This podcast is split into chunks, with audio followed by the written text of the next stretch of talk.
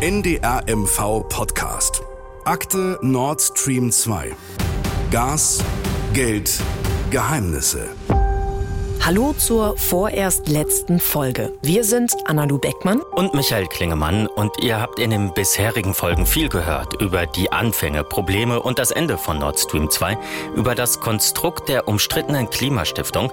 Wir haben Vorwürfe gegen die Landesregierung gehört, Erwiderungen und ihr habt erfahren, dass es Einfluss aus Russland auf die Landesregierung und ihre Politik gab. Wie groß der war und wie der zu bewerten ist, das ist ein Teil der vielen offenen Fragen, die jetzt ein parlamentarischer Untersuchungsausschuss klären soll. Wo sind denn die Geldflüsse überhaupt hergekommen? Über welche Quellen, über welche Kanäle, ähm, welche Beteiligungen? Die grundsätzliche, wichtigste Aufgabe ist jetzt Aufklärung zu machen. Ich finde es wichtig zu klären, von wem ist welches Geld wohin geflossen. Die Russlandpolitik der letzten Jahre in Deutschland insgesamt muss aufgeklärt werden. Für mich geht es erstmal um eine ganz klare Aufarbeitung und dass eine vollständige Transparenz hergestellt ist. Die haben wir nach wie vor nicht. Da gibt es nichts an Geheimnissen reinzubringen. Da ist alles sauber gelaufen, rechtlich in Ordnung. Sie sehen mich völlig ruhig. Und dann werden wir sehen, ob irgendwelche Flecken auf der weißen Weste von Frau Schwesig auftauchen werden. 18. Mai 2022. Der Landtag in Mecklenburg-Vorpommern beschließt mit den Stimmen der gesamten Opposition und Enthaltungen der Regierungsfraktion die Einsetzung eines parlamentarischen Untersuchungsausschusses. Aufgabe des Ausschusses, die Hintergründe zur umstrittenen Klimaschutzstiftung aufklären. Während die Opposition noch viele offene Fragen sieht, verstehen die aktuellen Regierungsparteien, also SPD und Linke, die ganze Aufregung nicht. Wo ist der Skandal? Der Landtag von Mecklenburg-Vorpommern hat die Ministerpräsidentin ohne Gegenstimmen aufgefordert, die Stiftung zu gründen. Beide Ziele waren bekannt. Wie bitteschön gründet man eine Stiftung, bei der der Geldgeber immerhin 20 Millionen Euro in, nicht in, der, in die Gründung der Stiftung mit einbezogen wird. Wie bitteschön wollen Sie den zweiten, den gewerblichen Stiftungszweck erfüllen, wenn Sie nicht mit dem Unternehmenskonsortium zusammen beraten, wie der Zweck umgesetzt werden kann? Also, meine Damen und Herren, auch hier kein Skandal. Mich wundert ein bisschen das mangelnde Unrechtsbewusstsein. Wir stehen hier im Land vor dem Scherbenhaufen einer verfehlten Nebenaußenpolitik des Landes. Und wir argumentieren dass der Krieg am 24. Februar begonnen hat. Das stimmt nicht. Der Krieg hat 2014 begonnen. Der Eindruck hat sich in den letzten Tagen und Wochen verfestigt, dass die Stiftung eine Art Generalunternehmer für Gazprom, für Nord Stream 2 war, meine sehr verehrten Damen und Herren. Bei aller Beteiligung damals, glaube ich, muss man schon ganz deutlich sagen, es ging zumindest auch in den Vorgesprächen um viele Themen. Auch bei uns in der Fraktion, als Christian Pegel das Thema vorgestellt hat, um Klima- und Umweltschutz ging es mit keinem Wort, meine sehr verehrten Damen und Herren. Ich wundere mich über das Wundern. Die Stiftung hat bei der Fertigstellung der Pipeline geholfen. Das war ihr Auftrag. Sie ist dabei wirtschaftlich tätig geworden. Das war ihr Auftrag und ihre Möglichkeit. Sie hat dabei sogar mit Leuten zusammengearbeitet, die dem Betreiber Gazprom zugerechnet werden. Ja, mit wem denn sonst? Zu guter Letzt ein kleines Wort an die CDU. Sie gefallen sich bestimmt in der Rolle der harten, fragenden Opposition. Wenn man allerdings etwas aus dem politischen Bild herauszoomt, wirkt es doch eher wie ein kleinkarierter Rosenkrieg. Jetzt, wo sie in den Sandkasten gefallen sind und nicht mehr mitspielen dürfen, sparen sie plötzlich nicht mit der Kritik am ehemaligen Partner. Ihr hört es, die Spannweite ist groß zwischen es war völlig normal und das war ein Skandal. Ministerpräsidentin Schwesig und Stiftungsvorstand Sellering haben offenbar mittlerweile eine neue Sprachregelung gefunden, um auf Kritik zu reagieren. Sie sprechen jetzt von Verschwörungstheorien. Erwin Sellering hat letzte Woche in einer Pressekonferenz sehr deutlich gemacht, welche Aufgaben die Stiftung bei der Fertigstellung der Pipeline übernommen hat und ist dabei auch mancher Verschwörungstheorie entgegengetreten, bis hin zu der abenteuerlichen Vermutung, die Stiftung sei durch den Kreml gesteuert worden. Klima- und Umweltschutz, muss man ganz klar sagen, das ist der eigentliche Stiftungszweck. Alles andere, wer irgendwas anderes erzählt, das sind Verschwörungstheorien, die einfach nicht stimmen. Die Einsetzung des Parlamentarischen Untersuchungsausschusses ist also beschlossen. Bis er seine Arbeit aufnehmen wird, kann es dauern, vielleicht sogar bis nach der parlamentarischen Sommerpause. Aber dann hat er umfängliche Befugnisse. Was ein PUR, wie Parlamentarischer Untersuchungsausschuss gerne abgekürzt wird, kann, darf und soll, hat uns Wolfgang Muno, Politikwissenschaftler an der Uni Rostock, gesagt. Ein Untersuchungsausschuss kann alle möglichen Zeugen vorladen. Also er fungiert ja fast so wie ein Gericht, ohne ein echtes Gericht zu sein, kann auch keine, keine Urteile sprechen, aber kann ja sogar Beugehaft verhängen, wenn jemand nicht aussagen möchte. Das ist natürlich sehr unwahrscheinlich, dass Manuela Schwesig oder Herr Pegel oder irgendjemand in Beugehaft genommen wird. Die werden schon aussagen, die werden professionell gebrieft werden bei ihren Aussagen. Aber das ist die Aufgabe des Untersuchungsausschusses, dass wir wirklich dann mal nachvollziehen können, wer hat was mit wem gesprochen, welche Leistungen sind geflossen, welche Absprachen gab es vielleicht. Das wird man nicht alles hundertprozentig aufarbeiten können, weil eben vieles informell geschehen ist, weil es keine schriftlichen Dokumente gibt über bestimmte private, vermeintlich private Treffen ja, Abendessen etc., wo behauptet wird, das sei ein privates Treffen. Was ist privat, was ist öffentlich, wenn eine Ministerpräsidentin sich mit einem ehemaligen Kanzler und einem Vertreter eines äh, russischen Staatskonzerns trifft? Das sind schwierige Fragen, die muss dann der Untersuchungsausschuss aufarbeiten. Eine Menge Arbeit also für den Ausschuss. Und wer soll da vorgeladen werden? Hannes Damm, der energiepolitische Sprecher der Grünen, hat schon eine lange Liste mit Namen. Ich kann Ihnen da nicht alle Namen sagen, weil das strategisch unklug wäre, an dieser Stelle schon äh, alle zu sagen. Aber definitiv dabei wären natürlich auch bekannte Größen, wären natürlich Gerhard Schröder, wo es diese Geheimtreffen gab zwischen ihm und Frau Schwesig. Das wäre definitiv Matthias Warnig. Das wäre Herr Ebert auf jeden Fall, ähm, also der ähm, Communications Manager, der ja einen ganz, ganz engen Austausch gepflegt hat.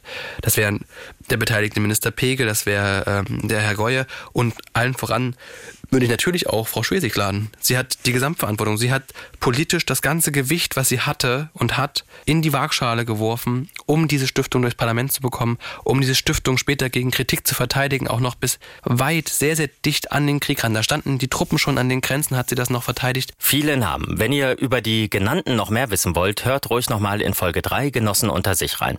Die AfD will übrigens, wenn nötig, auch Kanzler Scholz, der damals Vizekanzler war, vorladen. Und die CDU hatte auch schon eine Liste mit Namen und darauf stehen auch Mitglieder aus den eigenen Reihen, sagt Franz Robert Lisko, Partei- und Fraktionschef. Ich scheue mich auch nicht davor, unsere ehemaligen Minister vorzuladen, äh, um dann eben auch klar zu zeigen, dass wir für vollständige Transparenz sind und auch zu zeigen, dass wir nichts zu verbergen haben an dieser Stelle. Und damit sind wir bei der Rolle der CDU angelangt. Heute ist sie Oppositionspartei, aber von 2008 bis November 2021 Teil der Regierung in Mecklenburg-Vorpommern. Und die Minister, die Franz-Robert Lisko angesprochen hat, sind der CDU-Mann Thorsten Renz, der als Innenminister am Kabinettstisch saß, sowie sein Amtsvorgänger Lorenz Kaffi. Außerdem der Wirtschaftsminister Harry Glawe. Er war damals in dem Hintergrundgespräch dabei, in dem die Presse erstmals über die Stiftung Stiftung informiert wurde. Es ist eher untypisch, dass ein Minister, der nicht von allen Abläufen gewusst haben will, bei solch einem Gespräch dabei ist. Und es war auch Harry Glawe, der den damaligen Bundeswirtschaftsminister Peter Altmaier über die Idee der Stiftung unterrichtete. Und dann ist da noch die ehemalige Justizministerin Kathi Hoffmeister. Ihr Ministerium hatte die Stiftungsaufsicht und die Stiftung wurde dort nur einen Tag nach dem Landtagsbeschluss im Januar 2021 genehmigt.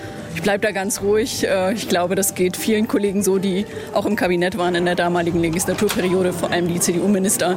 Insofern, glaube ich, gilt das für uns alle. Wir stehen für Transparenz und das wollen wir auch gewährleisten im Ausschuss. Christian Pegel von der SPD, damals als Energieminister derjenige, der die umstrittene Klimaschutzstiftung mit auf den Weg gebracht hat, wundert sich über die CDU und erinnert. Ich nehme heute wahr, dass mancher offenbar Fragen entweder heute hat oder damals schon hat, das kann ich ja nicht sagen, äh, die mir zumindest nicht gestellt worden sind, die wir sicherlich hätten aufklären oder früher ein Signal geben können. Und dann schaue ich auf die Funktion, die mancher damals gehabt hat und die er heute hat. Und äh, wenn man ein bisschen so parlamentarische Gebaren kennt und, und weiß, welche Funktionsträger üblicherweise früh auch in Dinge eingebunden sind, dann bin ich schon überrascht, dass äh, ganz, ganz viele sich an gar nichts erinnern. Also ich, ich finde ein bisschen wenig Erinnerungsvermögen bei den Beteiligten und äh, Vielleicht hilft auch da der Parlamentarische Untersuchungsausschuss, in dem wir uns wechselseitig auch nochmal in Erinnerung rufen, wer eigentlich an welchen Stellen mitgewirkt hat. Und äh, im Übrigen haben zumindest die beiden koalitionstragenden Fraktionen damals, SPD und CDU, jeweils ein Mitglied im Vorstand benennen können. Die CDU ist mit stellvertretenden Stiftung, äh, Stiftungsvorstandsvorsitzenden vertreten, die SPD über den Vorsitzenden Erwin Sellering. Von daher hatten auch beide sozusagen eine Verankerung mit Personen, denen sie Vertrauen in die Hand gegeben haben und die dann eben auch dieses Vertrauen in der konkreten Arbeit umsetzen konnten. Werner Kuhn von der CDU ist übrigens der stellvertretende Vorstand der Klimastiftung, von dem Minister Pegel gerade sprach. Kuhn ist ehemaliger Landtags-, Bundestags- und Europaabgeordneter. Die Landes-CDU hatte ihm nach Kriegsbeginn empfohlen, seinen Posten niederzulegen, dem kam er aber nicht nach. Jetzt will er, wie Erwin Sellering und das dritte Vorstandsmitglied Katja Enderlein, im September zurücktreten, denn die Stiftung soll aufgelöst werden. Wir werden das gemeinsam mit Fachleuten, mit Steuerberatern und Wirtschaftsprüfern zu Ende bringen, wollen dann ein Testat haben für das Wirtschaftsjahr 2021 und für das Rumpfgeschäftsjahr 2022.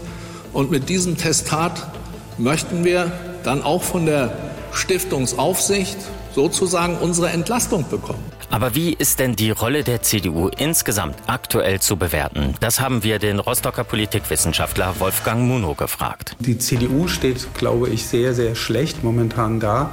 Sie versucht sich so ein bisschen auf Pontius Pilatus und ihre Hände in Unschuld zu waschen.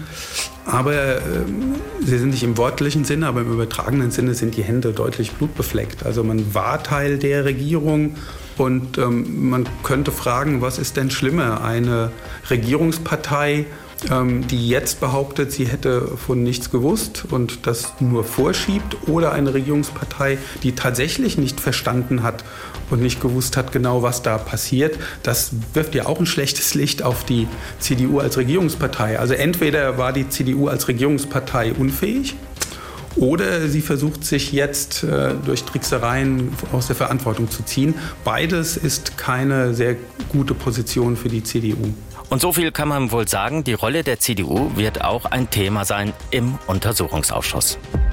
Und was macht die Kritik an der Russlandpolitik, an der Unterstützung für Nord Stream 2, die Klimaschutzstiftung und die engen Verbindungen nach Russland eigentlich mit der SPD im Land, hier in Mecklenburg-Vorpommern, mit der SPD, die im letzten Jahr noch die Landtagswahl mit fast 40 Prozent klar gewonnen hat?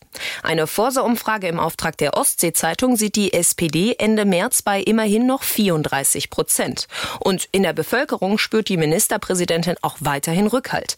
Wie unsere natürlich nicht repräsentative Umfrage in Schwerin zeigt. Ich selber finde, dass sie alles richtig gemacht hat.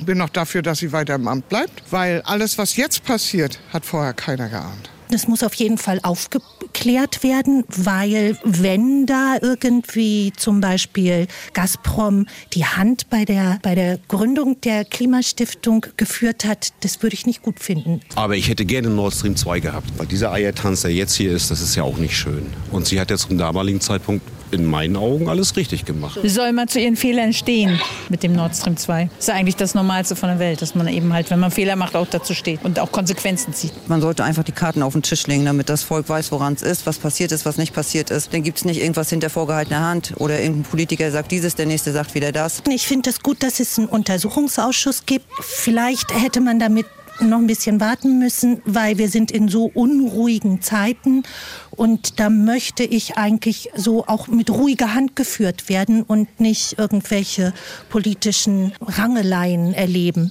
Ministerpräsidentin Schwesig hat vor wenigen Tagen in einem Hintergrundgespräch mit Journalisten, bei dem ich dabei war, etwas zu der momentanen Kritik gesagt, die es aktuell gibt.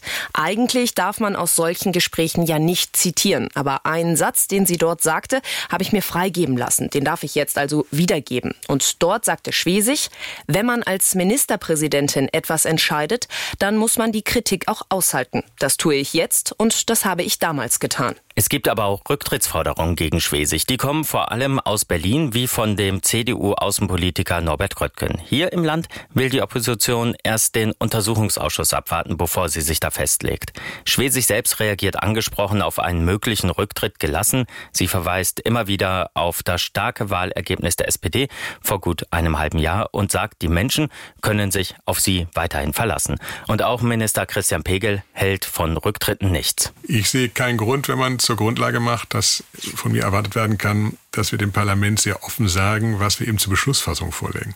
Und äh, bin dann immer noch herzlich in der Einladung, sich die Satzung, die der Beschlussfassung dranhing und die Kabinetts, äh, die die Landtagsvorlage selbst anzuschauen, die sehr transparent an der Stelle war. Nochmal, auch die Diskussion im Landtag von allen Rednerinnen und Rednern äh, ist nicht darauf gerichtet, dass alle völlig überrascht waren, was dort geschieht, sondern sehr klare Bekenntnisse abgegeben haben. Im Übrigen in einer Folge, die hier im Lande politisch durchaus von vielen getragen wurde. Aber was bedeutet all das eigentlich bundespolitisch? Wie wirkt sich der, wie viele sagen, Skandal hier in Schwerin auf Schwesigs Ansehen im Bund aus? Katharina Seiler ist unsere NDR-Hauptstadtkorrespondentin in Berlin. Katharina, nach Schwesigs Wahlsieg im vergangenen Jahr wurde schon darüber spekuliert, dass Schwesig mal Olaf Scholz im Kanzleramt nachfolgen wird. Hat sich das jetzt für Sie erledigt? Also auf jeden Fall ist es richtig, dass Manuela Schwesig spätestens nach ihrem fulminanten Wahlsieg in Mecklenburg-Vorpommern tatsächlich zu den starken Persönlichkeiten in der SPD gehörte. Allerdings zu Zukunftsprognosen will sich immer kein Politiker so richtig äußern, weil die ganz genau wissen, wer weiß, was da noch so kommt. Und darum sagt jetzt auch keiner mehr so laut, äh, dass Schwesig da bundespolitisch vielleicht äh, in Zukunft eine große Rolle spielen wird. Aber auf der anderen Seite denke ich auch nicht, dass ihre Zukunft jetzt schon automatisch vorbei sein muss. Ich habe eher so den Eindruck, die Kollegen aus dem Bund sind da im Moment sehr gespannt, gucken in den Norden und beobachten sehr genau, was da vielleicht jetzt alles noch so rauskommt. Denn sollte sie bewusst gelogen oder getäuscht haben, dann würde vermutlich auch keiner in Berlin zögern, den Daumen zu senken. Und natürlich wird es jetzt auch darum gehen, wie Schwesig insgesamt mit dieser Krise umgeht. Jetzt gibt es einen Untersuchungsausschuss zur umstrittenen Klimastiftung. SPD-Chef Klingbeil hat sich zwar kürzlich hinter Schwesig gestellt, aber kann sie zum Problem für die SPD im Bund werden? Also ganz grundsätzlich glaube ich nicht, dass Schwesig zu einem Problem für die Bundes-SPD werden könnte. Und das liegt einfach daran, dass sie gar keine offizielle Funktion in der Bundes-SPD hat. Sie hat ja kein Amt, weder in der Partei noch in der Bundesregierung. Sie ist eben Ministerpräsidentin eines kleinen norddeutschen Bundeslandes. Aber natürlich würde sie ihren Einfluss verlieren und die Möglichkeit auf zukünftige hohe Ämter und Funktionen. Man sollte auch nicht vergessen, dass Schwesig mit ihrer Unterstützung für Nord Stream 2 nie alleine stand. Die SPD und auch die Union im Bund haben die Pipeline gemeinsam vorangetrieben. Schwesig hat sich nur eben immer am lautesten hinter sie gestellt. Ist ja auch verständlich, denn schließlich landete sie ja in Mecklenburg-Vorpommern an. Aber isoliert war Schwesig mit ihrer Haltung, vor allem auch in der SPD, nie. Manuela Schwesig hat einen sehr russlandfreundlichen Kurs hier in Mecklenburg-Vorpommern verfolgt und sie war, du hast es gesagt, damit nicht allein. Bekommt die SPD insgesamt im Bund vielleicht ein Russlandproblem? Also ich denke, die Russlandpolitik der SPD ist im Moment eine Dauerbelastung. Und das liegt vor allem daran, dass es ja nicht nur um vergangene Politik geht, sondern auch um die gegenwärtige. Der Ukraine-Krieg erfordert ja tägliche, wichtige, fundamentale Entscheidungen. Und diese Entscheidungen sind bzw. waren in der SPD eben auch maßgeblich von ihrem Verhältnis zu Russland bestimmt. Die Aussöhnung mit Russland war der Kern der Entspannungspolitik der SPD über Jahrzehnte. Das gehörte zu ihren inneren Koordinaten und das können und wollen viele Sozialdemokraten Demokraten jetzt auch gar nicht so einfach ändern. Ich habe übrigens den Eindruck, dass jüngere SPD-Politiker, hier auch die ganz jungen Bundestagsabgeordneten aus der SPD-Fraktion, da ein anderes Verhältnis haben. Katharina hat es angesprochen und ihr habt es hier im Podcast auch schon gehört. Nicht nur die Regierung in Mecklenburg-Vorpommern verfolgte einen, sagen wir mal, russlandfreundlichen Kurs und hielt lange an Nord Stream 2 fest, sondern auch Kanzlerin Merkel von der CDU und große, große Teile der Bundesregierung. Der FDP-Generalsekretär im Bund, Gierserei, fordert deshalb eine Enquete-Kommission, also ein Gremium, das bei der Aufarbeitung wissenschaftlich unterstützt wird und zwar auf Bundesebene. Wir wollen ja diese Dinge verstehen. Wir wollen auch verstehen, übrigens auch außenpolitisch, auch sicherheitspolitisch, ähm, wie äh, Russland agiert hat für äh, eigene Interessen, eigene äh, äh, wirtschaftliche äh, Interessen und vor allem die Russlandpolitik der letzten Jahre, die Fehler, die dazu geführt haben, dass wir heute da sind, wo wir sind, also die energiepolitische Abhängigkeit von Russland, aber das, was wir auch in, in den letzten Tagen und Wochen oft gehört haben, diese Naivität von einigen Akteuren gegenüber Russland, diese Dinge zu verstehen, ist aus meiner Sicht sinnvoll und eine Enquete-Kommission wäre aus meiner Sicht ähm, ähm, ein Instrument, was uns weiterbringen konnte. Für den ehemaligen grünen Bundestagsabgeordneten Volker Beck reicht eine Enquete-Kommission auf Bundesebene nicht aus. Er will lieber ein anderes Gremium. Ich glaube, wir brauchen hier auch einen Untersuchungsausschuss, um uns überhaupt mal klar zu werden, wie weit reichte eigentlich der Einfluss russischer Stellen ähm, auf unsere Politik, auf unsere Wirtschaft, auf die Frage, wie wir unsere eigenen Interessen definieren und dann wahrnehmen. Und das brauchen wir nicht, um jetzt äh, für die Geschichtsbücher etwas aufzuarbeiten, sondern für die Zukunft etwas zu lernen, weil Russland ist nicht der einzige Akteur, ähm, der versucht, Einfluss zu nehmen. Also, die Aufklärung fängt gerade erst an. Nicht nur in Mecklenburg-Vorpommern, sondern in ganz Deutschland. Und es bleibt die Frage, würde es die eigentlich auch ohne den russischen Angriffskrieg in der Ukraine geben? Die Akte Nord Stream 2 wird nicht geschlossen. Wir bleiben dran, werden weiter recherchieren, nachfragen, einordnen und berichten. Nicht nur über den Parlamentarischen Untersuchungsausschuss, sondern auch über weitere NDR-Recherchen. Sobald etwas Neues passiert, erfahrt ihr es hier. Akte Nord Stream 2. Gas, Geld, Geheimnisse. Wenn ihr es noch nicht gemacht habt, jetzt abonnieren in der ARD Audiothek. NDR MV Podcast. Akte Nord Stream 2. Gas, Geld, Geheimnisse. Ein Podcast des NDR Mecklenburg-Vorpommern.